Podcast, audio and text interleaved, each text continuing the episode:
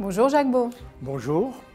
Vous avez été membre du renseignement stratégique suisse, spécialiste des pays de l'Est au sein de l'OTAN. Vous avez participé à des programmes en Ukraine en 2014 et 2017. Nous avons organisé une grande conférence au dialogue franco-russe en février de cette année. On a traité beaucoup de sujets, mais peut-être pas tout. Et aujourd'hui, j'ai envie, envie, de revenir sur ces questions, peut-être un peu sensibles, mais certainement les questions qui intéressent notre public. Et vous êtes à Paris, pourquoi? Parce que votre dernier livre, Ukraine entre guerre et paix, a paru aux éditions Max Milo hier. Tout d'abord, est-ce que l'opération spéciale, comme on l'a définie en Russie, ou la guerre en Ukraine, comme on dit à l'Occident, menée par les Russes, est légale du point de vue du droit international? Alors, évidemment, il y a de nombreuses vues et ça dépend naturellement de ce que vous comprenez comme objectif de cette opération.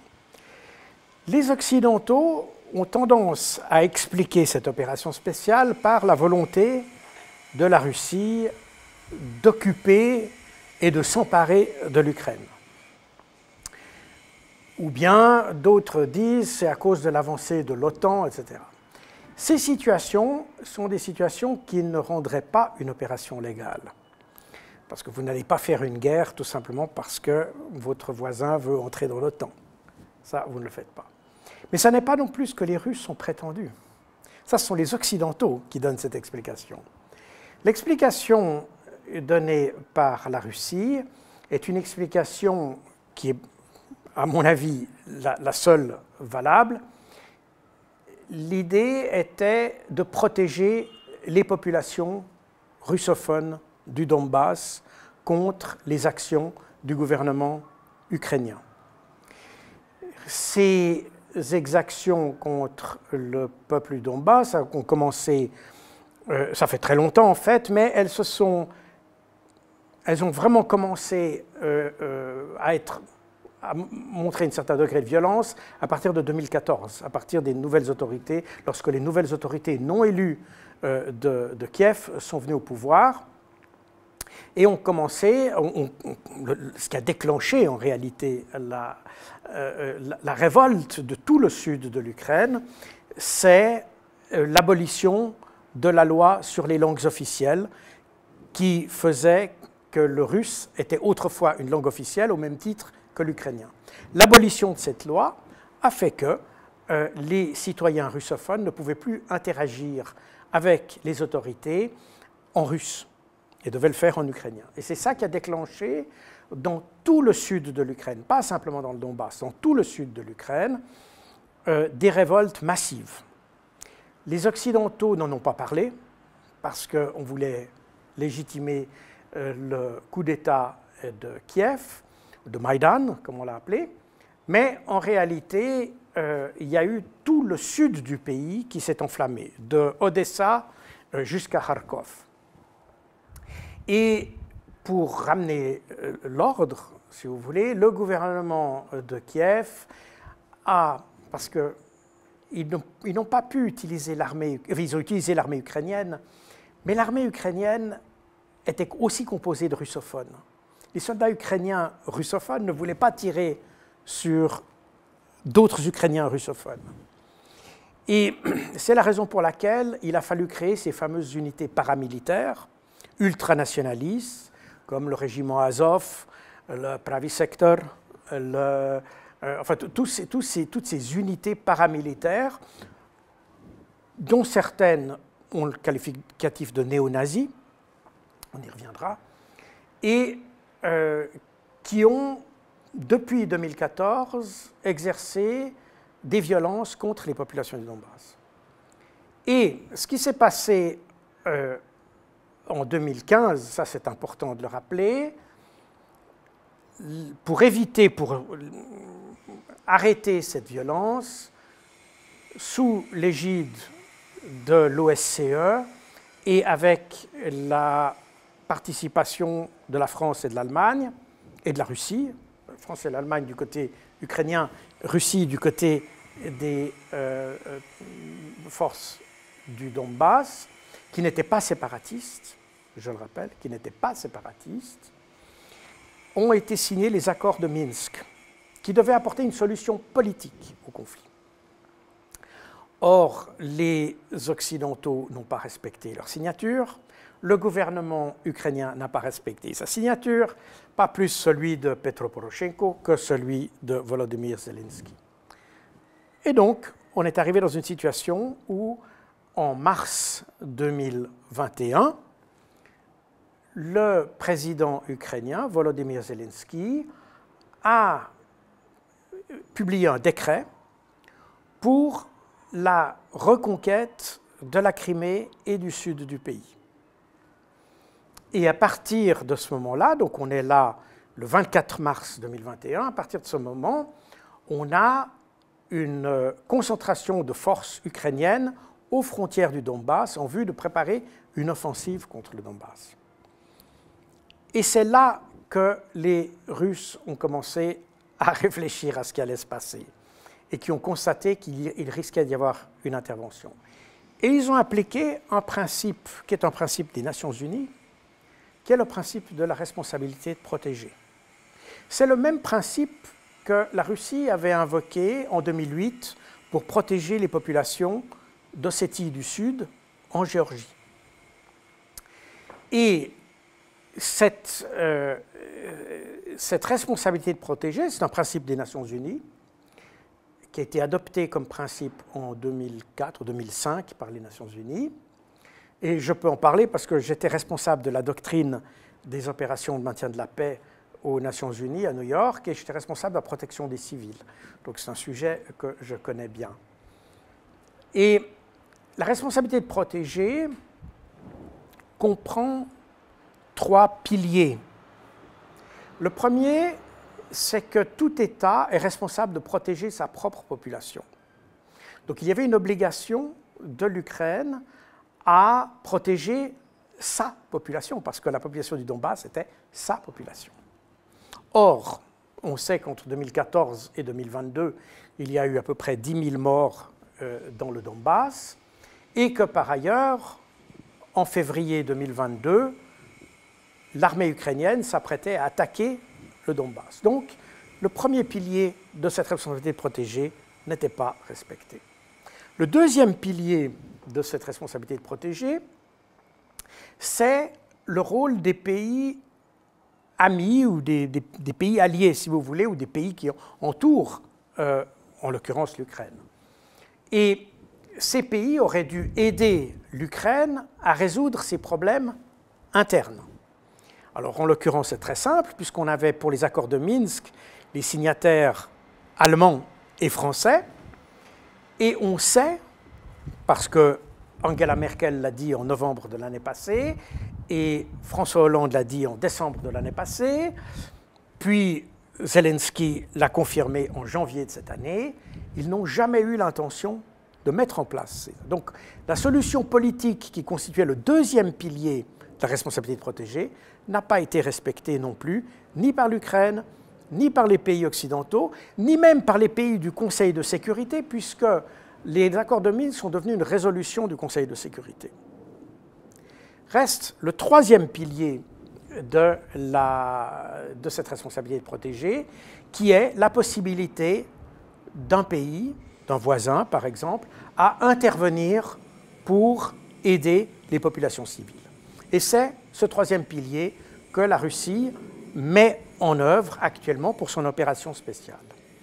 Le terme d'opération spéciale est légitime parce que la guerre a en fait commencé en 2014. Elle avait une première solution politique en février 2015 avec les accords de Minsk ces accords n'ont pas été respectés. Donc on est bien dans la même guerre qui a commencé en 2014, une guerre intérieure au départ, qui s'est étendue jusqu'en 2020. Par conséquent, l'intervention russe est bien une opération spéciale à l'intérieur d'une guerre qui existait déjà. Et ça, c'est important de le dire.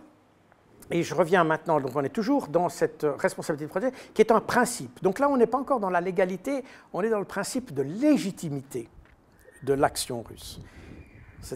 Quelle est la différence la, la légitimité, c'est le droit moral, le droit politique de le faire. La légalité, c'est le droit légal de le faire, mais on va y revenir. Et donc, toutes les conditions qu'il y avait euh, dans le Donbass à ce moment-là ont donné la légitimité de l'action euh, russe euh, dans le Donbass. Vient le problème de la légalité. Et ça, les Russes ont très bien compris. D'abord, les, Russes sont un peuple qui est très légaliste, donc on sait que c'est un, sujet qui est toujours très euh, le sujet de la légalité est toujours un sujet qui tient à cœur les autorités. Et c'était même d'ailleurs la même chose avec les soviétiques à l'époque, d'ailleurs. Ça, paraît curieux, mais c'est comme ça. Et là, il s'est passé la chose suivante. Pour que ce soit, pour intervenir, au terme du principe de responsabilité de protéger, la Russie a invoqué l'article 51 de la Charte des Nations Unies, qui autorise l'intervention au profit d'une population. Mais pour ce faire, il fallait le faire dans le cadre d'une coalition. Alors là, cette légalité est un peu tirée par les cheveux, mais elle est légale quand même. Qu'est-ce qui s'est passé? Il a fallu, pour créer cette coalition, que la Russie déclare ou reconnaisse, pas déclare, reconnaisse l'indépendance des deux républiques autoproclamées du Donbass, la République de Lugansk et la République de Donetsk. Ce que la Russie avait toujours refusé de faire avant. C'est important de le dire parce que les autorités russes, Vladimir Poutine en particulier, avaient dans la tête la solution politique au problème, c'est-à-dire l'application des accords de Minsk. Mais au début février 2022, avec la préparation des forces ukrainiennes pour attaquer le Donbass, les Russes ont constaté que la solution politique était désormais morte et qu'il fallait passer à la solution euh, militaire, si vous voulez.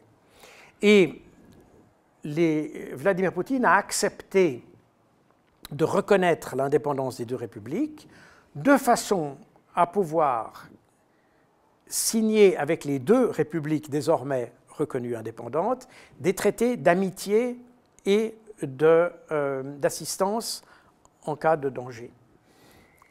Et c'est ce qui s'est fait le 21 février 2022, la reconnaissance des deux, euh, des deux républiques. Ensuite, il y a eu un processus parlementaire à la Douma euh, de, de, Moscou, enfin de, la Fédération de Russie, et puis dans les parlements des deux républiques. Et sur cette base-là, il y a eu donc la signature des traités d'amitié et le 23 février, les deux républiques ont demandé l'assistance militaire de la Russie. Et à ce moment-là, en, coalition, on peut dire, avec les deux républiques, la Russie est intervenue au titre de l'article 51 de la Charte des Nations Unies. Donc en réalité, on a euh, de facto une, légitimité par la responsabilité de protéger et une légalité par l'application de l'article 51 de la Charte. Mais c'est très important de souligner que cette légitimité, cette légalité ne sont valables que dans la mesure, ce qui à mon avis est le cas, que la Russie cherchait à protéger les populations. Le calcul de la Russie, je le pense, est qu'ils interviennent pour aider ces populations et que, afin de conclure le conflit, la Russie intégrerait d'autres objectifs politiques, comme la question de l'OTAN, comme la, question de la neutralisation, de la présence euh, de, troupes étrangères en, en Ukraine, etc. C'est un autre problème, mais qu'on pourra ajouter dans une phase ultérieure de négociation, c'est d'ailleurs ce qui s'est passé, en fait, lorsque Volodymyr Zelensky, à la fin mars 2022, a fait des propositions à la Russie qui prenaient en considération justement la neutralisation de l'Ukraine, le statut des, républiques du Donbass, etc. etc. Donc, euh, en réalité, euh, le calcul des Russes ou de la Russie est légitime, il est légal, et je pense que stratégiquement, il était beaucoup moins faux que ce que racontent les Occidentaux. Justement, dans votre dernier euh, ouvrage, vous expliquez les raisons de l'intervention et plusieurs motivations de tous les partis euh, de ce conflit, de cette guerre, mais on oublie souvent que c'est également la guerre d'information. Et certains termes euh, font, refont surface, comme par exemple le terme historique holodomor. Les médias en parlent depuis un certain temps. Mais bizarrement, les médias occidentaux oublient, ils parlent pratiquement jamais de la loi sur les peuples autochtones d'Ukraine adoptée le 1er juillet 2021. Pourriez-vous développer un petit peu plus ce côté euh, médiatique ou historique? Alors, l'Holodomor, c'est autre chose. Donc, euh, l'Holodomor, c'est la grande famille ukrainienne, la grande famine qui a eu lieu dans les années 30, enfin, fin des années 20, début des années 30. Euh, et Concernant l'Holodomor, il y a des visions très diverses. Même en Occident, vous avez beaucoup de gens, souvent des gens de culture de gauche, ou de culture communiste ou marxiste, qui vous diront le Holodomor n'a jamais existé, et puis d'autres qui disent que ça a existé. Personnellement, je pense que ce n'est pas le problème. Ce n'est pas le problème de savoir si ça a existé ou non. Le problème, c'est que les Ukrainiens pensent que ça a existé, que les Ukrainiens pensent que ce sont les Soviétiques qui sont responsables et pensent surtout que ce sont les dirigeants de la NKVD, donc le, ministère de l'Intérieur des années 30, qui étaient responsables. Ce qui est ironique dans cette histoire, c'est qu'à l'époque, les dirigeants du NKVD étaient surtout juifs. Et c'est pour ça que le gouvernement ukrainien a demandé à Israël des compensations euh, pour l'Holodomor. C'est un peu une ironie parce qu'aujourd'hui on vous dit oui, mais ce qui est juif et donc c'est deux choses, etc. Mais ça vous montre que l'histoire est plus compliquée qu'elle n'y paraît. Et c'est la demande de compensation euh, qui a été signalée d'ailleurs dans le, Times of Israel. Donc euh, c'est un euh, c'est un problème qui a, un peu choqué aussi les Israéliens, mais qui montre qu'il y a une perception.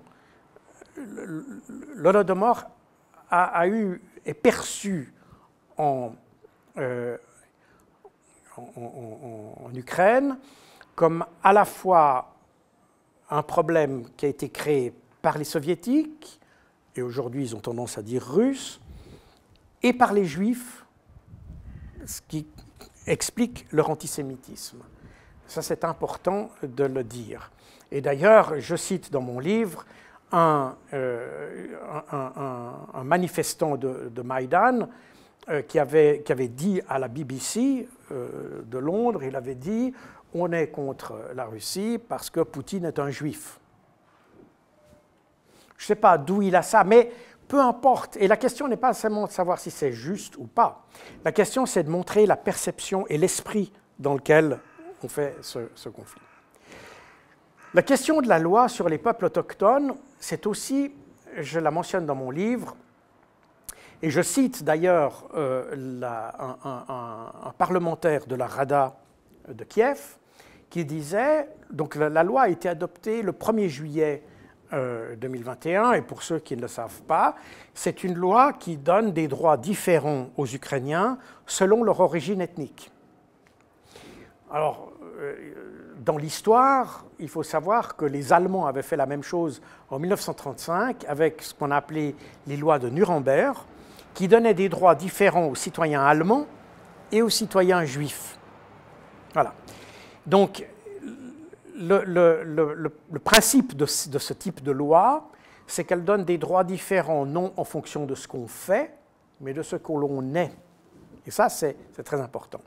Et le 2 juillet 2021, euh, il y a d'ailleurs un parlementaire du parti de Volodymyr Zelensky qui a dit, c'était dans la presse ukrainienne, parce que dans mon livre, je cite des sources ukrainiennes, il a, écrit ça dans, il a dit ça dans un... Euh, euh maintenant, j'ai plus le titre, mais c'était, euh, c'est un média ukrainien de toute façon, euh, ZNUA, je crois, pour ceux qui veulent retrouver, mais bref. Et il a dit, à partir de maintenant, les Russes n'auront plus les mêmes droits que les autres citoyens ukrainiens. Ils n'auront même plus les droits, les mêmes, ils bénéficieront plus des mêmes droits humains et ne bénéficieront plus des droits constitutionnels comme les autres citoyens ukrainiens. Donc on a fait une distinction très claire entre les citoyens ukrainiens et les citoyens russophones de l'Ukraine. Et c'est d'ailleurs à la suite de cette, euh, euh, de, cette loi, l'adoption de cette loi, que Vladimir Zelensky a écrit un article le 12 juillet sur l'unité du peuple ukrainien, où il explique qu'il n'y a pas de raison de faire une différence entre les russophones et les ukrainophones euh, en, Russie. Donc, si vous voulez, pour moi, cette loi exprime très bien le caractère ultranationaliste, on peut dire, je n'aime pas utiliser toujours le terme néo-nazi, mais il y a un peu de ça. Euh, ultranationaliste, très certainement, néo-nazi dans le sens où on reprend des éléments d'idéologie qui font des distinctions entre les ethnies. Ça, c'est l'élément qui va au-delà de l'ultranationalisme et qui peut être qualifié de néo-nazi. Et c'est la raison pour laquelle, le 24 février 2022, euh, Vladimir Poutine, dans le, euh, petit discours qu'il fait, euh, et qui sera diffusé dans le monde entier d'ailleurs, il donne les deux objectifs de l'opération spéciale, c'est-à-dire la démilitarisation et la dénazification de la menace contre les populations du Donbass. Mais pourquoi justement la présence des néo-nazis tellement minimisée par euh, la presse euh, en Occident? Et ce terme-là dont vous parlez n'est pratiquement jamais pris au sérieux Il n'est jamais pris au sérieux parce que on a voulu en Occident créer une image noir-blanc. On a voulu éviter toutes les zones de gris. Et depuis 2014, en fait, on sait que la révolution de Maïdan a été possible grâce à l'intervention des extrémistes euh, euh, néo-nazis, ultranationalistes. Il y a plusieurs tendances. On ne peut pas dire simplement néo-nazis, on ne peut pas dire simplement ultranationaliste. C'est vraiment plusieurs tendances qui se sont mélangées. Et euh, c'est cette combinaison qui a permis de faire la révolution. Et depuis, le gouvernement où les différents gouvernements qui sont venus en place ont dû travailler avec ceux qui les avaient aidés à faire le coup d'État. Et donc, on a cette présence permanente des euh, euh, néo-nazis dans l'appareil sécuritaire, l'appareil politique du, pays.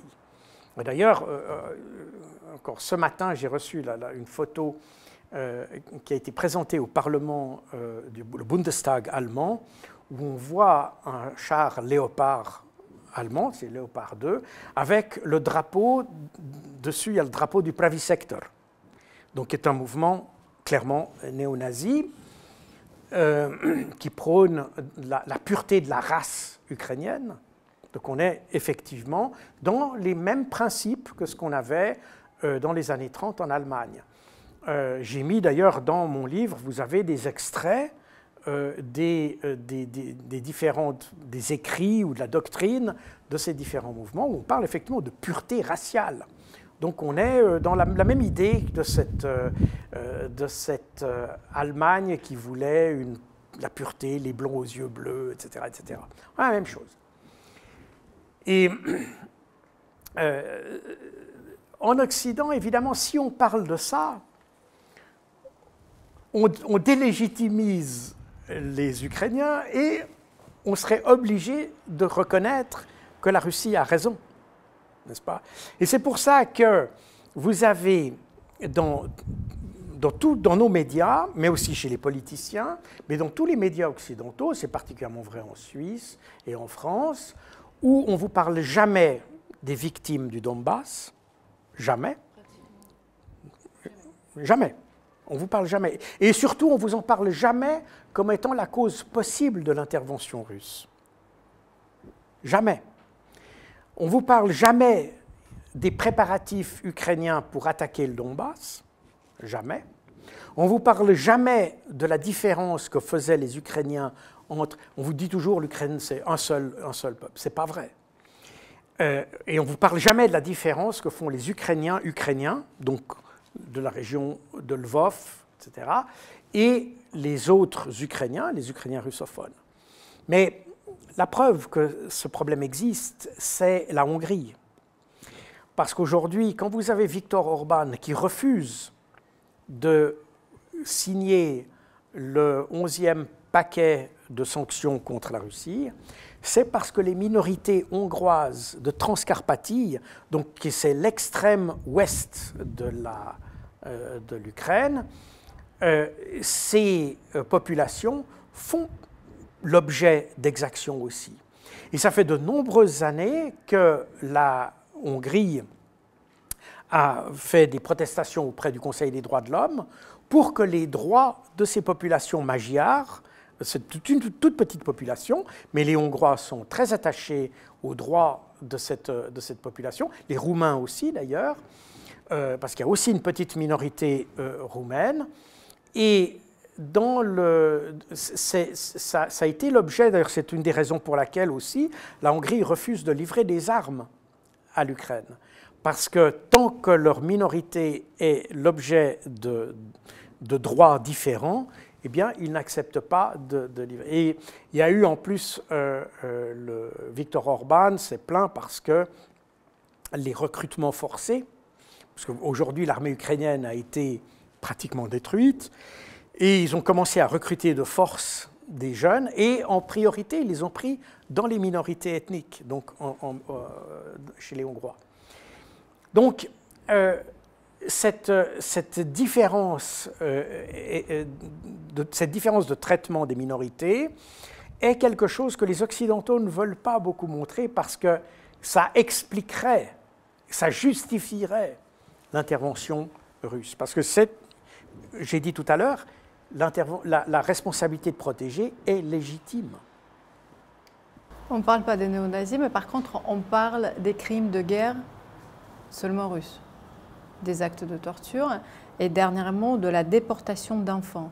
Est-ce qu'aujourd'hui, nous avons des preuves de tous ces actes relayés par la presse depuis le début, tout début du conflit, notamment Boucha?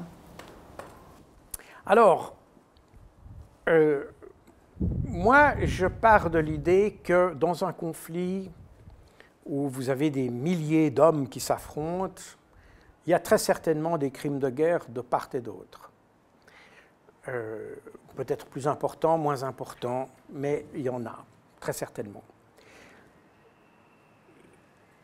Le problème, c'est qu'on a, voulu mettre l'accent sur certains d'entre eux. Boucha en est un exemple, et l'exemple des enfants en est un autre.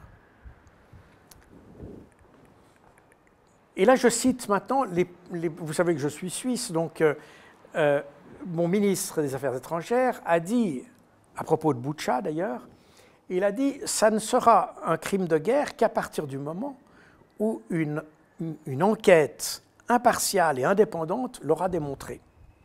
Et donc, j'ai la même position que mon ministre des Affaires étrangères. Je dis peut-être que c'est un crime, mais d'abord, il faut qu'il y ait une enquête impartiale, objective, internationale qui se fasse. Or, le problème est que dès qu'il y a des problèmes comme ça, et ça a été le cas d'ailleurs de l'avion du MH17 euh, qui a eu euh, au-dessus de l'Ukraine en 2014, pas, dès qu'il y a un problème comme ça, on exclut automatiquement les Russes de la commission d'enquête. Ça a été la même chose pour, euh, pour ça la même chose pour les Skripal, pour l'affaire des Skripal en Angleterre en 2016, pour l'affaire Navalny en 2020. Euh, ça a été la même chose pour Nord Stream, n'est-ce pas? On a chaque fois exclu les Russes. Et chaque fois, d'ailleurs, assez curieusement, on s'aperçoit que les problèmes sont plutôt en Occident qu'en Russie. Donc, il y a quelque chose qui ne joue pas. Si on veut démontrer un crime de guerre, alors ça doit se faire de manière euh, honnête pour tout le monde. Il doit y avoir la participation de toutes les parties concernées.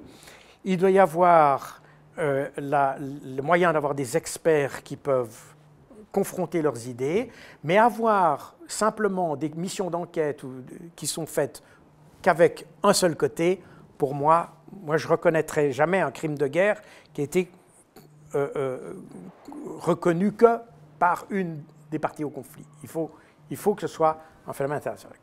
Alors, ce qui est amusant, c'est que concernant Boucha, il y a eu des enquêtes parallèles qui ont été faites, notamment par la presse américaine.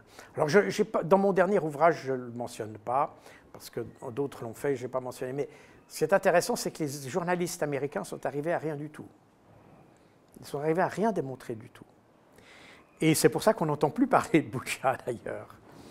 Concernant les enfants, on sait que la décision euh, de la Cour pénale internationale s'est faite sur la base d'un rapport qui a été fait par une ONG et que des journalistes américains ont essayé d'enquêter par rapport à, euh, à, cette, à, ce document.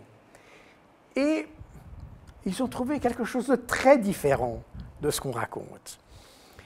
Ils ont d'abord constaté que les enfants qui avaient été déportés, enfin soi-disant déportés, déportés avec euh, euh, des guillemets, avaient été en fait simplement retirés du champ de bataille parce que Donetsk, où vous aviez, d'où ces enfants venaient, était bombardé périodiquement euh, par les, Ukrainiens.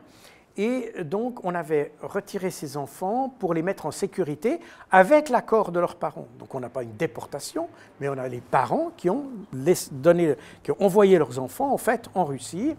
Et les journalistes ont même trouvé les camps de concentration, n'est-ce pas, où étaient ces enfants? En fait, c'est des hôtels, des hôtels même de très bonne catégorie, et les enfants qui font des cours de musique, qui font du violoncelle, qui font des, activités culturelles.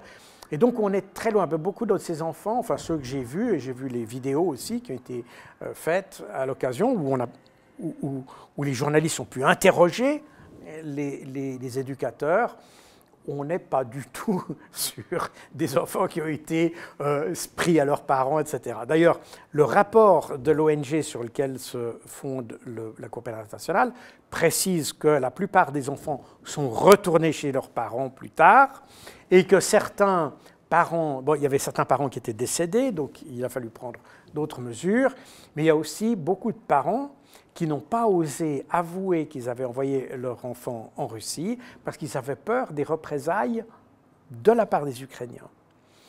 Donc, euh, j'ai un peu le sentiment, et, le, travail de ces journalistes américains que je connais euh, est un travail très sérieux. Euh, ce sont des gens vraiment américains, euh, donc euh, ce n'est pas, euh, pas des délégués du Kremlin, c'est vraiment des journalistes américains. Et je, je, sais par expérience, ce sont des gens qui font un travail sérieux, et j'ai moi-même vu ce qu'ils ont fait, et je peux dire que c'est un travail sérieux. J'ai l'impression, en me basant là-dessus, que la Cour pénale internationale a été au-delà de ce qu'elle devait faire. Ça, c'est mon sentiment. Et que on a délibérément, je dis bien délibérément parce que le rapport sur lequel elle a basé ses jugements, finalement, montre qu'il n'y a pas de volonté de la Russie d'enlever des enfants, de les séparer de ces... Il n'y a pas du tout cette... Il n'y a pas de volonté euh, euh, mauvaise de, cette histoire.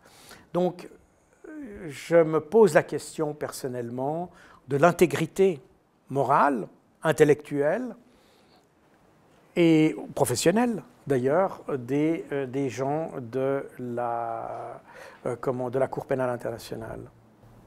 Dans votre ouvrage Ukraine entre guerre et paix, vous dites que la contre-offensive de printemps 2023, et on est là, on est le 30 mai 2023, euh, en fait la continuité de l'offensive que Zelensky prévoyait au début 2022. À aujourd'hui, qu'est-ce qu'on sait de cette fameuse contre-offensive attendue euh, ici?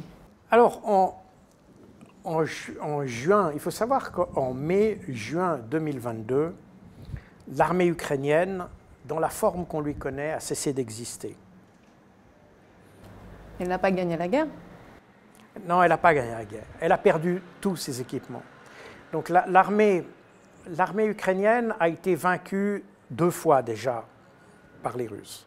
Une première fois en mai-juin 2022, où son matériel a été détruit. Et à partir de juin 2022, euh, même les médias occidentaux disent que l'Ukraine dépend de l'Occident pour continuer la guerre. En d'autres termes, elle n'a plus les moyens de faire la guerre. C'est tout récent, je veux dire, pour les médias. Pardon? Elle en parle récemment. Avant, c'était euh, un petit peu en autre... Non, déjà en 2022, on a dit, parce qu'en 2022, en, juin 2022, euh, les Occidentaux disaient bien que l'Ukraine avait... De nouveau, vous savez, on est un peu dans des langages un peu ambigus. L'Ukraine avait gagné la guerre, bien sûr, mais Zelensky réclamait des armes. Il, parlait à tous les parlements, etc. Envoyez-nous des armes, il nous faut des armes, etc. S'il demandait des armes, c'est qu'il n'en avait plus. C'est assez, assez, logique. Donc, en réalité, à partir de juin 2022, on peut dire que l'armée ukrainienne, dans la forme qu'elle avait avant, n'existait plus. Et à ce moment-là, il a fallu avoir de nouvelles armes pour remettre l'armée ukrainienne à niveau. Et ça, c'est la première destruction de l'armée ukrainienne, c'est la destruction matérielle. Et puis, après, comme les Occidentaux amenaient des armes, l'armée russe, et c'est ce qu'avait dit le général Surovikin en octobre 2022, euh, il a dit, à partir de maintenant, nous n'allons plus faire de grandes opérations, nous allons détruire l'ennemi, nous allons le broyer. Voilà. Et c'est ce qui s'est passé. Ce qui fait que, la fin 2022, début 2023, on peut dire que l'armée ukrainienne, au niveau du personnel, avait cessé. l'armée du enfin, le personnel de l'armée ukrainienne, tel qu'il avait été en février 2022, a cessé d'exister. Et d'ailleurs, on a des témoignages qui ont été d'ailleurs dans le, Washington Post. On a euh, le témoignage de commandants ukrainiens qui disait Je suis le seul survivant de mon bataillon tous les, soldats que vous voyez là sont des nouveaux, parce que tous ceux qui étaient en février sont morts. Et vous avez évoqué le fait que la contre-offensive de 2023 était en fait la, suite ou la continuité de l'offensive, la, contre-offensive de 2022. C'est effectivement le cas. Je vous rappelle qu'alors que son armée était détruite, Zelensky a promis la reconquête de la Crimée et euh, du Donbass avec une armée d'un million d'hommes. Un million. Et quelques mois plus tard, je pense que ça devait être dans le courant de l'été, peut-être au mois d'août 2022, euh, euh, le général Zaloujny, mais aussi Zelensky, ont dit qu'ils avaient 700 000 hommes. Ils avaient 700 000. Aujourd'hui, ils n'en ont que 400 000. Je ne sais pas ce qui est arrivé aux 300 000, mais il y a une différence. Aujourd'hui, on a 400 000, avant, on avait 700 000. Ils ne sont pas arrivés à récolter le million. Ils ne sont pas arrivés à garder les 700 000. Et c'est pour ça que j'écris dans mon livre que l'armée ukrainienne a été détruite une deuxième fois au niveau personnel à la fin 2022, début 2023.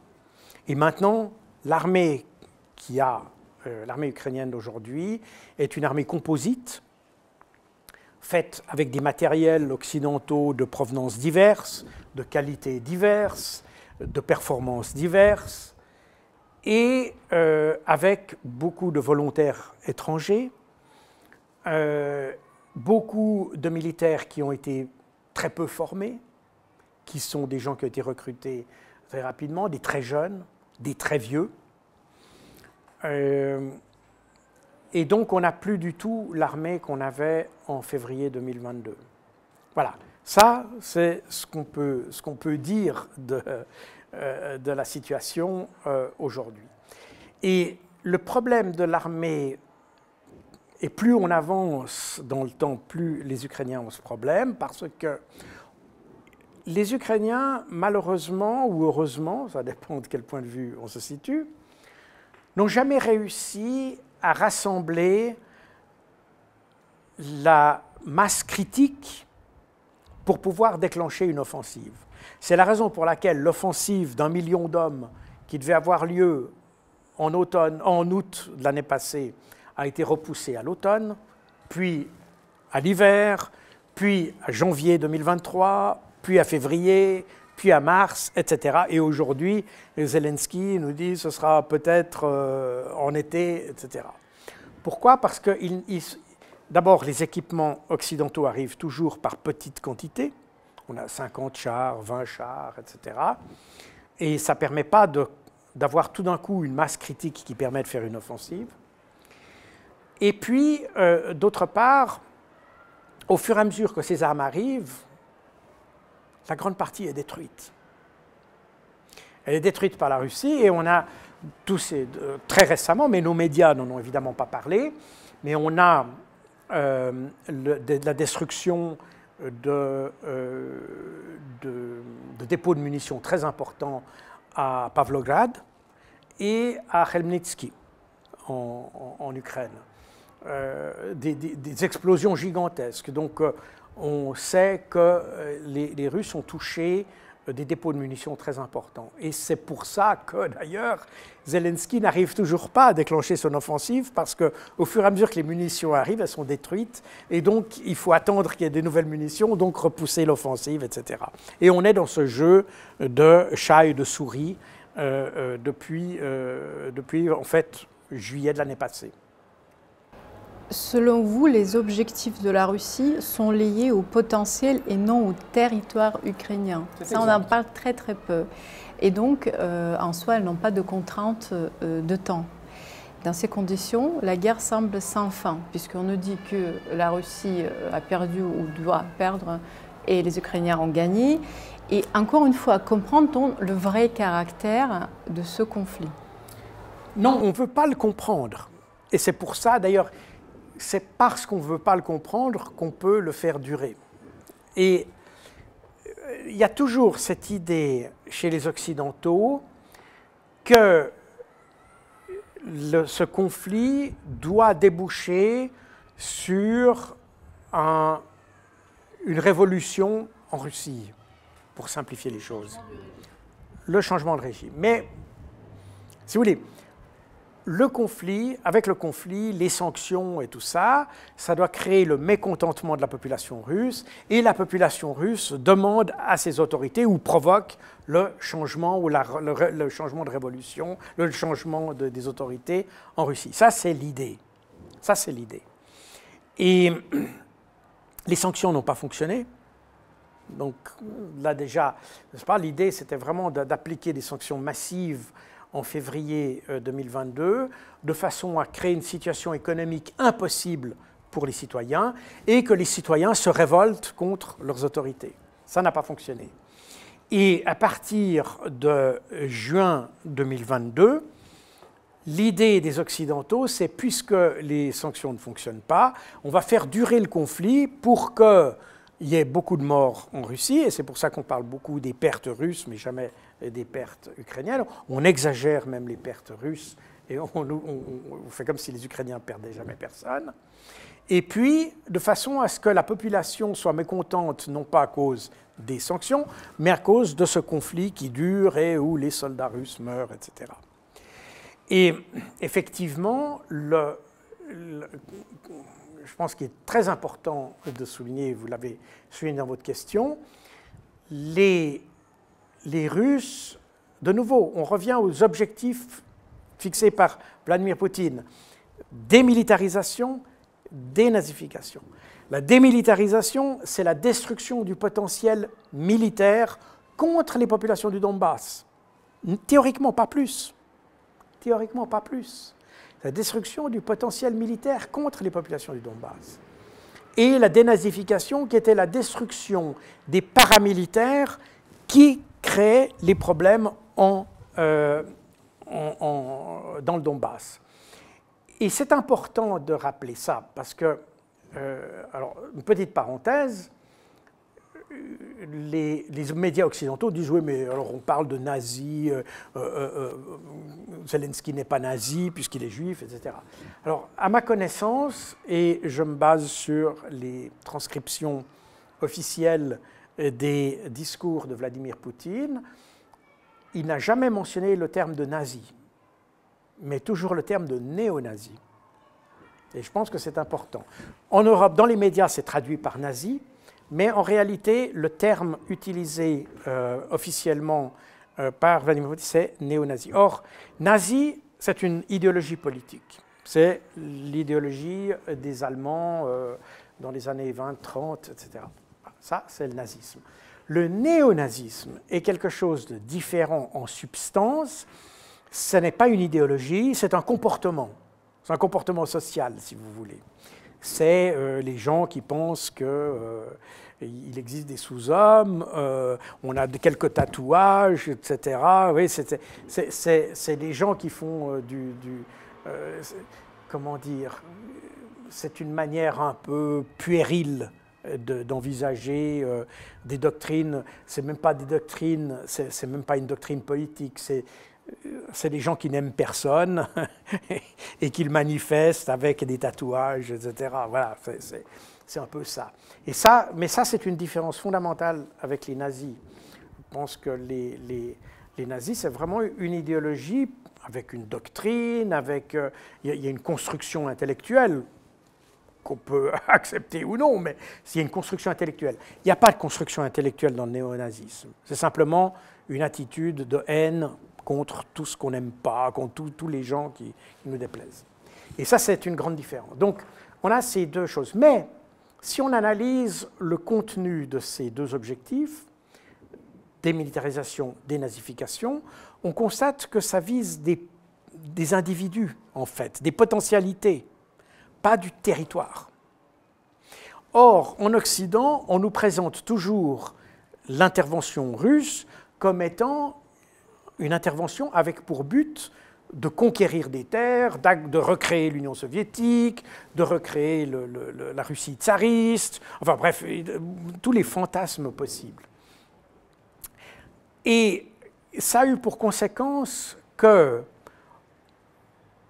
les Ukrainiens ont attaché beaucoup d'importance à s'accrocher au terrain, alors que les Russes n'ont pas intérêt au terrain. C'est pour ça que, par exemple, à Kharkov euh, et à Kherson, lorsque les, Russes ont, vu que les Ukrainiens s'apprêtaient à faire ils ont, ils ont dit on ne va pas se battre pour ce territoire. On, on préserve nos soldats, mais on ne veut pas se battre pour ce territoire. Donc ils sont, sont retirés. En fait, les Ukrainiens n'ont jamais, depuis une année et demie, ils n'ont jamais repris un territoire qui n'avait pas été abandonné au préalable par les Russes. Voilà. Et à l'inverse, à Bakhmut, ou Artyomovsk, comme on dit maintenant, mais on va garder le terme de Bakhmut pour l'instant, euh, c'est exactement ce qui s'est passé. Le commandement et notamment le général Surovikin, en octobre de l'année passée, a constaté que pour les Ukrainiens, Bakhmut était important. Et, pour les Ukrainiens, c'est important, Bakhmut. Pourquoi? Parce que si vous regardez la carte, si vous regardez la géographie, vous remarquez que les, Ukrainiens avaient construit une ligne de défense avec trois étapes ou trois euh, euh, ligne en quelque sorte à l'intérieur de cette ligne de défense. La première était euh, à Siverodonetsk et Lysychansk, la deuxième à la hauteur de Bakhmut et la troisième à la hauteur de euh, Slaviansk et Kramatorsk. Et comme vous le savez, euh, Severodonetsk, ça tombé aux mains des Russes à la fin de l'été 2022. Et Bakhmut était en fait la, porte presque sur les, plaines du Dniepr. Et quand on regarde la géographie, on remarque que Bakhmut, c'est presque un des derniers endroits avant Kramatorsk où on peut s'appuyer sur la géographie pour défendre le territoire. Donc pour les Ukrainiens, c'était important. Pour les Russes, ça ne l'était pas puisqu'ils n'avaient pas envie d'aller. Les Russes n'ont jamais eu, ou les forces russes n'ont jamais eu l'intention, à mon avis, mais quand je vois la, manière dont ils conduisent l'opération, n'ont jamais eu l'intérêt d'aller se battre dans la zone, j'allais dire, ukrainophone du pays. Ils sont restés toujours dans la zone russophone du pays. Pourquoi? Parce que d'abord c'est là où ils ont le plus grand soutien. Et c'est aussi, et d'ailleurs je publie d'ailleurs dans mon livre, le résultat euh, d'une analyse qui avait été faite par l'Institut de sociologie de Kiev en décembre 2021 et en février 2022, qui montrait la volonté de défense des Ukrainiens. Et on remarque que dans la, dans la partie sud et est du pays, les Ukrainiens n'avaient aucune volonté de se défendre contre les Russes. Parce qu'en fait, c'est les leurs, c'est leurs frères. Donc, il n'y a pas de problème.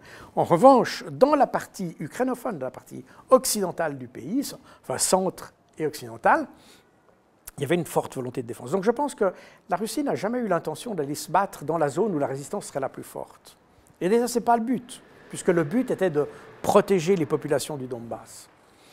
Et voilà pourquoi les, euh, Russes ont très bien compris, enfin le général Surovikin a très bien compris, que les Ukrainiens allaient s'accrocher à Bakhmut et que euh, c'était l'occasion d'utiliser Bakhmut comme pour attirer les Ukrainiens et les détruire. Et c'est exactement ce qu'explique d'ailleurs euh, Surovikin, il le dit le 18 octobre, il dit à peu près ceci, il dit nous n'allons plus faire des grandes opérations, des grands mouvements. Nous allons broyer l'adversaire qui vient vers nous. Et c'est exactement ce qu'il a fait à Bakhmut. Et c'est ce qu'il a fait avec Wagner, à qui il a donné la mission de détruire l'ennemi dans Bakhmut pendant six mois, de fin octobre à fin avril 2023. Euh, et c'est ce qu'a fait Wagner. Ce qu'ont fait Wagner, c'est qu'en détruisant, on est dans une ville, quand vous voulez détruire un ennemi qui est dans une ville, vous êtes obligé de passer de maison en maison, donc d'avancer. Et ce qui s'est passé, c'est que en six mois, les troupes de Wagner ont avancé, et à la fin des six mois, fin avril 2023, le moment où cette opération devait s'arrêter, parce que le but, de nouveau, n'était pas de prendre Bakhmut, mais de détruire l'ennemi dans Bakhmut. Et c'est pour ça qu'à la fin avril, l'état-major russe a dit, voilà, vous, vous retirez, on n'a plus besoin de se battre, on a détruit l'ennemi dans Bakhmut et puis fini. Et là, c'est là où vous avez eu le mélodrame avec euh, M. Prigogine. Pourquoi? Parce que à la fin avril, les troupes de Wagner étaient arrivées presque au bout de la ville. C'est presque fini de prendre la ville. Et c'est à ce moment-là que l'état-major a dit, bon, on a fait six mois, opération terminée, comme on l'avait prévu. Mais pour Prigogine, il s'est dit, non, mais on pourrait avoir, en faisant encore un petit effort supplémentaire, on pourrait prendre la ville et puis euh, comme ça, on aurait... Voilà.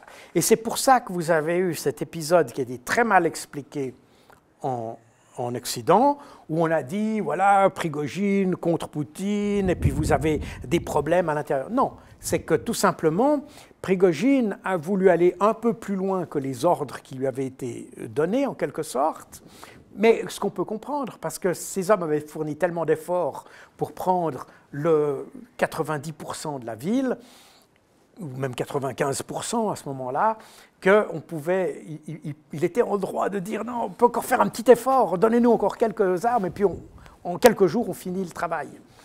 Et c'est ce qui s'est passé finalement. Finalement, l'état-major lui a donné sa munition et on a eu la victoire. Mais ce qui est important dans cette histoire, c'est que les Occidentaux, parce qu'ils sont obstinés par l'idée que la Russie veut prendre du territoire, ils n'ont pas voulu comprendre que les Russes ne voulaient pas prendre Bakhmut, mais simplement détruire le personnel. Donc au lieu de faire, et c'est d'ailleurs ce que le général Zaloujny, le général euh, ukrainien Zaloujny avait dit, il avait dit à Zelensky, il faut retirer les troupes de, de, Bakhmut, il ne faut plus y aller.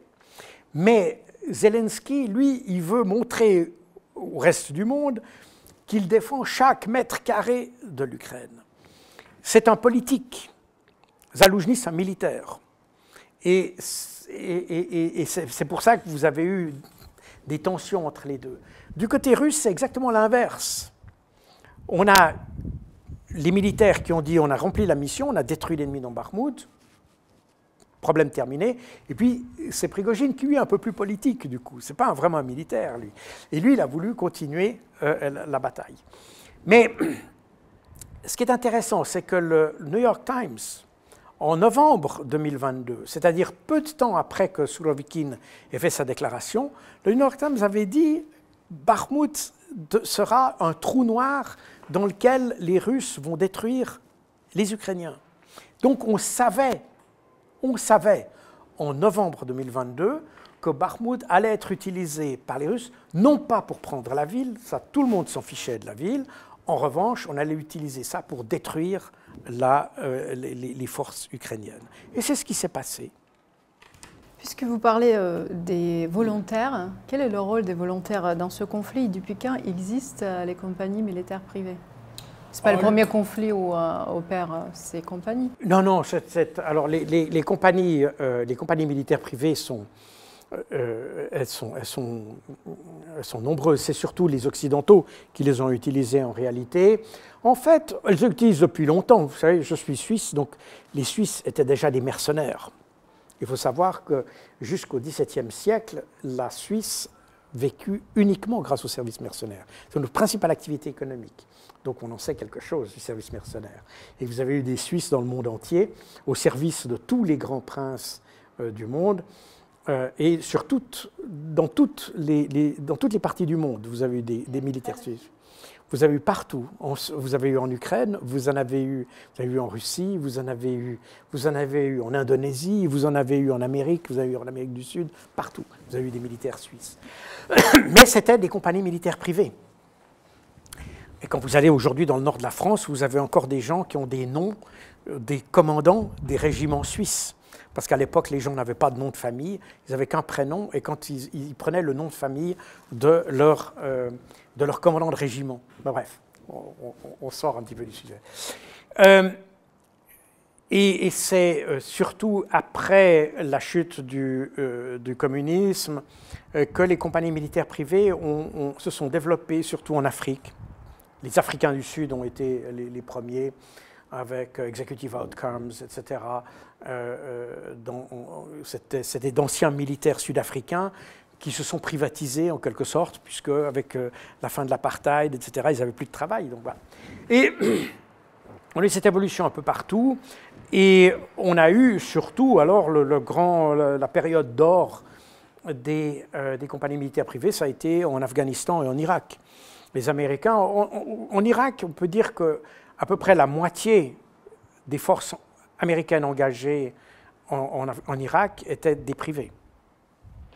Et même en Afghanistan, quand j'étais en Afghanistan, j'avais été, surpris de voir que l'ambassade américaine de Kaboul était gardée par une compagnie militaire privée, des Fidjiens, même pas des Américains. À l'intérieur de, de l'ambassade, vous avez toujours les Marines, ça, c'est le US Marines, c'est UN Marine Corps qui, fait la sécurité interne. Mais toute la partie extérieure, parce qu'il y avait un, très long, un très grand no man's land entre l'entrée de l'ambassade et le bâtiment de l'ambassade. La, toute la sécurité extérieure est assurée par des compagnies militaires privées. Donc, ça vous montre que les militaires privés ne sont pas du tout euh, nouveaux. Euh, c'est nouveau euh, chez les Russes. C'est nouveau chez les Russes. On, avait des, milices ou des, compagnies privées qui avaient été mises à la disposition au Mali, dans certains pays africains, comme ça, mais dans le rôle de, troupes de sécurité en quelque sorte, pas pour des formations de combat. Là, avoir des, des, comment dire, euh, des, professionnels euh, ou des privés, pour dire ça comme ça, euh, dans des activités de combat, c'est une chose nouvelle à ma connaissance dans les, forces russes. Mais l'usage n'est pas, n'est pas en soi nouveau. On utilise des mercenaires. je reviens à la Suisse. Vous avez toujours le Vatican utilise des, des mercenaires. Vous rappelez qu'un an de conflit, les Occidentaux ont fourni à l'Ukraine l'équivalent de plus de 11 fois son budget militaire de 2020. Avec toutes les armes que l'Occident envoie en Ukraine, peut-il mener euh, la guerre victorieuse finalement contre la Russie? Alors c'est un peu le paradoxe, parce que d'abord il faut savoir que les armes qu'on fournit, je ne sais pas si on est très honnête avec les Ukrainiens, vous savez, parce que beaucoup des armes qu'on fournit sont des armes qu'on ne veut plus chez nous ou qui sont périmées. Donc où la date de péremption est out. J'avais vu des photos de missiles euh, anti-chars euh, britanniques donnés à l'Ukraine dont la date d'expiration était de 1995. Ça fait 25 ans. Donc, euh, enfin plus de 25 ans. Donc ça, montre que on leur donne le matériel dont on n'a plus envie. Déjà ça. Donc déjà là, on n'est pas très honnête. Et euh, Volodymyr Zelensky lui-même s'est plaint que beaucoup de matériel qu'on lui a donné ne fonctionnait pas. Donc là, il y a déjà euh, un premier problème. Mais il y, a, il y a des problèmes plus profonds, parce que quand vous achetez des matériels pour une armée, vous équipez un système. Votre armée est un système en réalité. Et les armes que vous avez dans cette armée, elles doivent être adaptées à votre logistique, à votre structure de commandement, à la formation de vos soldats, à la taille de vos soldats. Pas, les, chars, euh, les chars soviétiques de l'époque soviétique étaient très petits. Et donc, on ne pouvait pas mettre des grandes personnes, donc il fallait avoir des petits soldats. Et on avait des gens qui venaient surtout de, de la Sibérie, etc., qui étaient plus petits de taille, qu'on pouvait mettre dans ces chars, etc. Donc, tout ça, tous ces facteurs jouent un rôle dans une armée. Et je montre d'ailleurs dans mon livre aussi que les chars euh, russes sont généralement plus bas que les chars occidentaux, par exemple, parce que les chars occidentaux ceux qu'on a des léopards, par exemple. J'ai moi-même commandé un, bataillon de léopards, de léopard 2, donc je connais bien cette arme. C'est des chars qui sont utilisés dans un terrain assez vallonné. Et donc, ils doivent être assez hauts pour que le canon puisse descendre assez bas ou monter assez haut. Les chars russes sont faits pour opérer dans des zones beaucoup plus plates, comme on a en Ukraine, où le canon n'a pas besoin d'être levé très haut. Donc, ils peuvent rester très bas mais un char plus bas est moins vulnérable qu'un char qui est haut. C'est plus facile de toucher un léopard que de toucher un T-90. Voilà. Et donc, toutes ces, toutes ces considérations font, par exemple, les T-64 de l'armée ukrainienne qu'elle avait en février étaient beaucoup mieux adaptés à la bataille que les chars, euh, les, les chars léopards qu'on lui donne. Donc là, vous voyez déjà que les armes qu'on donne ne sont pas des armes qui sont adaptées à l'armée, en l'occurrence ukrainienne. De même, vous prenez l'artillerie. Les Occidentaux, depuis maintenant une trentaine d'années, les Occidentaux ont, surtout fait des opérations de projection au Moyen-Orient, en Afrique et ailleurs. Et quand vous projetez des forces très loin, vous pouvez pas, enfin vous pouvez, mais ça devient très problématique de déplacer des milliers de tonnes de munitions. Donc il vous faut des armes qui tirent, qui soient efficaces, avec moins de munitions. On donne donc les Français et les Américains, c'est le fameux canon César euh, en France et les canons américains, les M777 qui sont des armes beaucoup plus précises. Parce qu'avec un seul obus, vous arrivez à toucher un objectif. Mais de nouveau, les objectifs qui, étaient, qui devaient être visés par les Occidentaux, en Irak ou en Afghanistan, c'est des petits groupes de personnes, des groupes de moudjahidines ou des groupes de combattants. Alors qu'en Ukraine, on a affaire à des unités blindé, partiellement blindé, organisé, de plus grande dimension. Donc quand vous avez un canon qui tire de manière très précise sur un point précis un seul euh, obus, c'est très bien, mais ce n'est pas du tout adapté pour une guerre en Ukraine. Et le, problème qu'on trouvait, que ces canons, qui sont de bonne qualité, les canons français et américains sont de très bonne qualité, sauf qu'ils ne sont pas adaptés à la guerre. Donc, pour. Vous voyez, les, Ukrainiens tirent. Enfin, je vais commencer par les, les Américains tiraient en Afghanistan en moyenne 300 obus par jour, obus d'artillerie. Les Ukrainiens en tirent entre 2000 et 4000 par jour. Et les Russes, 40 000 par jour. Donc on voit bien que on est dans des, dans des, formes de, guerre où la, la, manière, les armements les plus adaptés pour ces hautes cadences de tir sont les équipements russes, parce qu'ils ont été conçus pour ça, ils ont été conçus pour ce terrain, ils ont été conçus non pas pour projeter des forces à travers le monde, mais pour défendre leur propre pays. Donc ils ont les stocks de munitions. Donc le problème, ils n'ont pas le problème de déplacer des milliers de tonnes de munitions, parce qu'ils défendent leur territoire. Les Français qui font la guerre, ils défendent pas leur territoire, donc ils doivent déplacer des tonnes de munitions. Donc autant. Donc ça veut dire que les, équipements qui ont été fournis à l'Ukraine étaient des équipements qui étaient fournis, qui, qui étaient conçus pour des guerres en Afrique et ailleurs. Deuxième problème. Troisième problème, les guerres que les Occidentaux ont menées depuis, euh, depuis une trentaine d'années sont des guerres contre des armées extrêmement faible, sans aviation, par exemple. Donc ils n'ont jamais eu à se préoccuper de ce qui tombait de l'air. Ils n'ont pas eu le problème de la guerre électronique. Voilà. Alors que les Russes ont développé une, force, des, systèmes d'armes pour un environnement de combat euh, contre un adversaire occidental donc avec un problème de menace aérienne et des problèmes d'environnement électromagnétique.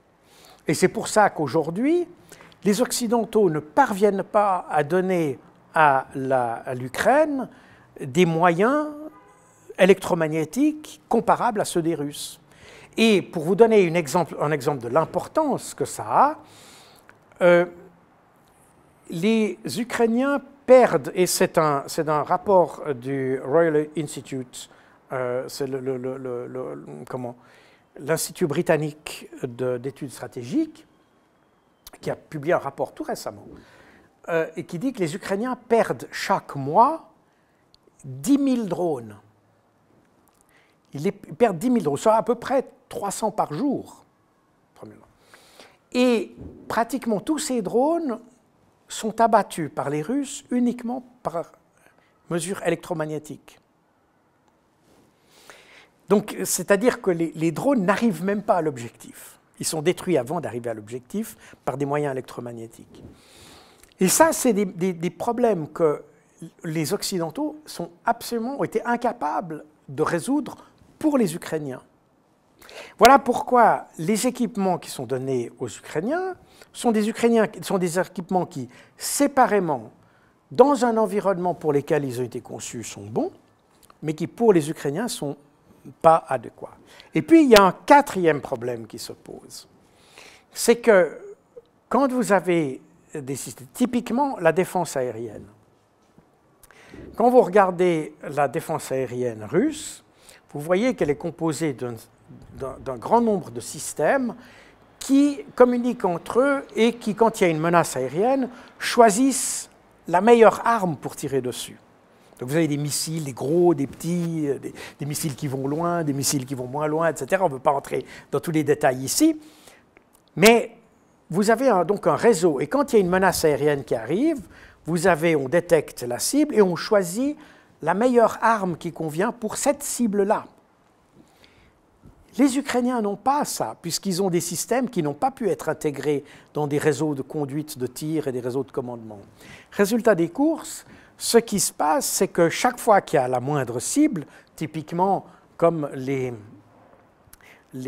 drones Geran d'eux, là, les géraniums qui, qui, sont d'origine iranienne, qui sont des drones très bon marché, qui coûtent rien, mais qu'on peut envoyer en grande quantité précisément parce qu'ils sont bon marché, eh bien, les Ukrainiens sont obligés d'utiliser des missiles qui valent 100 fois leur prix pour pouvoir détruire ces, ces, missiles. Parce qu'ils n'ont pas la capacité de choisir l'arme la plus appropriée pour ce type de missile, de menace.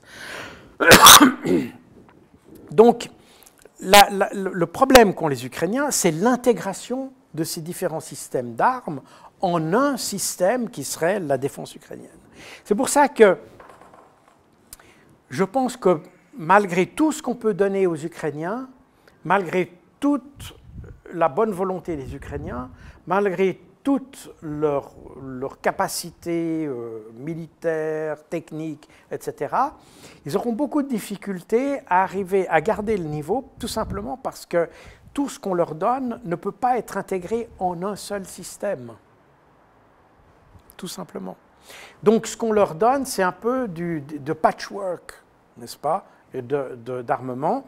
Et, et c'est, en réalité, c'est, ce c'est, pour ça qu'on a eu, depuis octobre de l'année passée, la Russie a systématiquement détruit les centrales électriques ukrainiennes. Ils n'avaient pas fait ça avant mais ils l'ont fait à partir d'octobre. Pourquoi? Parce que l'objectif était de détruire, de, forcer les Ukrainiens à utiliser tous leurs missiles antiaériens. Et parce que pour protéger leurs installations électriques, les Ukrainiens ont dû utiliser ce qu'ils avaient. Et donc, ils ont tiré des, quantités de missiles sur des menaces qui était peut-être beaucoup moins importante que mais pour ce faire, ils ont euh, gaspillé, si vous voulez, d'une certaine manière, toutes leurs armes antiaériennes. Et c'est pour ça qu'aujourd'hui, vous avez euh, la Russie qui peut utiliser l'espace aérien presque sans problème. Ça ne veut pas dire qu'il n'y a, plus de problème du tout. Les, Ukrainiens ont quand même des capacités, mais elles sont fortement euh, euh, amoindri parce que tout a été déjà utilisé entre octobre et euh, mars de cette année pour la défense des installations électriques. Quand on lit votre ouvrage, il y a cette réflexion qui se glisse, le fait de minimiser les succès russes par les médias et les experts occidentaux euh, c'est au contraire influencer l'efficacité de la stratégie russe. Et ça, c'est paradoxal, puisque tout le monde veut le contraire. Comment expliquez-vous ça? Les Occidentaux sont pris au piège de leur propre, j'allais dire, russophobie. Vous voyez, dans n'importe quelle guerre, quelle qu'elle soit, Chacun des adversaires essaye de montrer à l'adversaire ses forces et ses faiblesses. Enfin, il essaye de cacher ses faiblesses et de montrer ses forces. Et donc, il fait ce qu'on appelle la propagande. La propagande, ça vient du latin, ça veut dire ce qu'il faut propager. N'est-ce pas? C'est l'information qu'il faut donner. Donc, typiquement, quand vous êtes un défenseur, vous allez montrer comme vous êtes beau et fort n'est-ce pas, que vous êtes invulnérable, que vos armes, pour dissuader l'attaquant. Quand vous êtes attaquant, vous n'allez pas montrer comme vous êtes fort, mais vous allez faire plutôt de la désinformation, vous allez montrer comme vous êtes faible et combien vous n'êtes pas une menace. Or, quand on regarde le profil de la communication russe et ukrainienne, on s'aperçoit que les Russes ne font pas de désinformation. Ils n'essayent pas de montrer comme ils sont faibles. Ils font rien, mais pour la bonne et simple raison que sont les Occidentaux qui les ont présentés comme faibles. Pour ça, je dis souvent, euh, euh, les Russes devraient remercier LCI et, BFM TV, en fait. Parce que cette propagande qui consiste à montrer l'ennemi plus faible qu'il est, est faite par les Occidentaux. On a présenté la Russie comme plus faible qu'elle est. Ce qui fait que, en réalité, et la réalité du terrain est la réalité du terrain. Ce qu'on raconte sur nos télévisions, c'est ce qu'on raconte sur nos télévisions. Et vous pouvez persuader la moitié de la France que la Russie est faible. Mais dans le terrain, s'ils sont les plus forts, ils seront les plus forts. Donc ce n'est pas si important. Mais en revanche, ça explique les, défauts de comportement. Typiquement, on a, depuis mars 2022, on a dit les Russes n'ont plus de missiles. Ils n'ont plus de missiles, ils sont plus capables de les produire, ils n'ont plus de microchips pour les produire, de, semi-conducteurs, etc. Ils n'ont plus rien. Donc comme on a raconté, tout le monde a raconté que les Russes n'avaient plus de missiles, eh bien on n'a pas donné aux Ukrainiens des missiles antimissiles. Donc en réalité, cette manière de minimiser l'efficacité de la Russie a servi la Russie. Parce que ce qu'elle aurait normalement dû faire comme attaquant pour dire non, non, on n'est pas, si, pas si fort, n'ayez pas peur, c'est les Occidentaux qui ont fait ça pour elle. Voilà. Donc, si vous voulez, c'est le retournement, et c'est le problème, c'est qu'on a de la peine en, en Occident à conceptualiser l'usage de l'information et de la désinformation. Dans toutes les armées, normalement, l'usage de l'information et de l'information, ou de la, propagande, etc., tout ça, il y a des doctrines pour ça. On ne fait, on fait pas pour désinformer pour désinformer, on désinforme dans un but précis, parce qu'on veut faire une opération précise. Parce qu'on veut faire... Mais en, Occident, on a tellement voulu montrer que les Russes étaient mauvais qu'on a fait ça n'importe comment. Résultat des courses, en fait, on a, on a donné l'avantage à la Russie. Ça s'est retourné contre l'Ukraine. Et on aurait eu mieux fait, si on avait voulu soutenir l'Ukraine plus intelligemment, on aurait dit faites attention, la Russie est dangereuse, faites attention, ils sont très forts ici, ils sont très forts là, ils sont très forts là. Mais non, on a dit au contraire qu'ils n'avaient plus de chars, qu'ils n'avaient plus rien. Donc maintenant, vous avez, et c'est le problème de Zelensky, parce qu'on a dit que les Russes n'avaient plus de chars, mais en réalité, il y a des chars non seulement la Russie a des chars, mais ils sont meilleurs que ceux que... Parce que quand on donne des léopards, maintenant, si on parle des léopards, les léopards 2 euh, qu'on a donnés euh, sont des léopards d'une génération dépassée, c'est d'une génération des années 80. Et d'ailleurs, maintenant, il n'y en a plus assez, donc on a donné des léopards 1, c'est-à-dire des années 60, n'est-ce pas, à la Russie. Le léopard 1 était, euh, était l'équivalent du T-55 ou T-62, euh, euh, grosso modo, dans l'Union soviétique. Donc on a donné à l'Ukraine des chars que nous avions il y a 50 ou 60 ans. Et comment veut-on s'attendre? Évidemment, si on dit qu'il n'y a plus de chars chez les Russes, alors les, Ukrainiens peuvent être contents, mais en réalité, on a des chars qui non seulement sont plus vieux, c'est-à-dire qu'ils n'ont pas toutes les petits gadgets électroniques qui permettent de mieux viser, mieux tirer, etc. etc. Mais en plus de ça, c'est des chars qui n'ont pas été conçus pour opérer en Ukraine. Ils étaient conçus pour opérer en Allemagne. Parce que c'est là où l'OTAN prévoyait de se battre durant les années 60, 70 ou 70. C'est sur le terrain allemand, dans, cet espace-là. Et donc, euh, nous avons été prisonniers de nos propres mensonges, d'une certaine manière. Et aujourd'hui, c'est l'Ukraine qui est prisonnière de ces mêmes mensonges. Et qui aujourd'hui est poussée à faire cette offensive, parce qu'aujourd'hui, c'est les Occidentaux, même, un, politicien, je ne sais même pas si c'était le ministre de, de, la Défense britannique, a dit on veut un return on investment. On veut un retour sur investissement. On vous a donné de l'argent, maintenant on veut voir quelque chose. Donc c'est même plus...